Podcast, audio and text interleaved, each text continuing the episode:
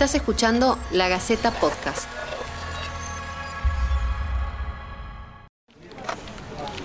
Bienvenidos al ciclo de podcast de La Gaceta. Yo soy Alejandra Casascau y esto es En Cuarentena, la crisis del coronavirus. Nuestro objetivo es llevarte un poco de claridad en medio de tanta información. Debemos tener mucho cuidado con replicar noticias falsas que aumentan la confusión y la psicosis colectiva. Con el compromiso y la seriedad que se necesitan en este momento, vamos a responderte día a día todas las dudas sobre la pandemia. Si nos estás escuchando a través de lagaceta.com, podés dejarnos tus inquietudes en los comentarios. A partir de las 0 hora de mañana, deberán someterse al aislamiento social preventivo y obligatorio. Nadie puede moverse de su residencia. Todos tienen que quedarse en sus casas. Eh, cuando llegué a Buenos Aires estaba aproximadamente casi de 18 semanas de, de- de embarazo. Para- mi esposo los conoció a mi bebé mediante foto.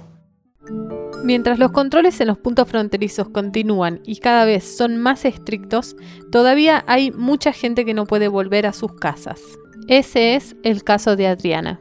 Ella había crecido escuchando a los médicos decir que embarazarse podía ser muy riesgoso. Perdió dos embarazos pero no se dio por vencida y el 7 de mayo nacieron sus cuatrillizos. Sí, me dijeron desde los 15 años que yo no podía, o sea, que no debía quedar embarazada por el tema del diagnóstico que tenía de, de púrpura trombocitopénica. Y bueno, aún más cuando me diagnostican el SAP y el lupus justamente en el embarazo. Me diagnostican eso, yo ya estaba embarazada, sino que no lo sabía. Eh, por eso es que me dijeron que no, que era de alto riesgo. Cuando me enteré que eran cuatro, sentí una felicidad grande y al mismo tiempo terror.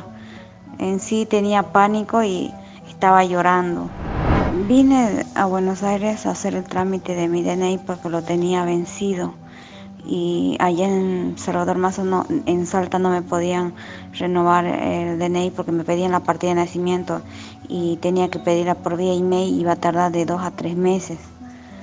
Eh, cuando llegué a Buenos Aires estaba aproximadamente casi de 18 semanas de, de- de embarazo. Y cuando me agarró la cuarentena fue algo feo porque me agarró estando internada solamente con mi mamá y lejos de mi familia, de mi esposo. Y mis bebés, este, mm, al nacer no estuvo mi pareja y sí, mi, mi esposo los conoció a mi bebé mediante foto. Bueno, fue algo mm, feliz para él y al mismo mente triste y para mí igual porque yo anhelaba que él estuviera en el momento de que yo iba a dar a luz. Sentir que él vea los bebés por foto me puso triste porque mm, cuando vi la cara de él, porque después me, hizo videollamada y estaba él destrozado por no poder ver a mis bebés también. Yo sigo aquí en Buenos Aires, mis bebés siguen internados, están en Neo Segundo y yo estoy en residencia de madre, sigo en el hospital. Este, ya son más de cuatro meses que me encuentro yo en el hospital y aún me falta esperar que les den de alta a mis bebés. Mis bebés en estos momentos se encuentran bien, gracias a Dios. Este, ya tengo a tres en cunita, falta este, al más pequeñito que salga de, de la incubadora.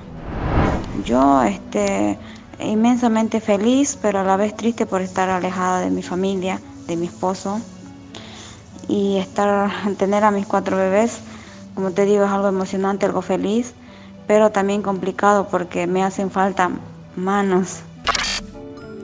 Esto fue En Cuarentena, la crisis del coronavirus. Déjanos tus preguntas y comentarios, vamos a estar brindando información chequeada permanentemente. Y por favor, en lo posible, trata de no salir de casa. Colabora y nos cuidemos entre todos.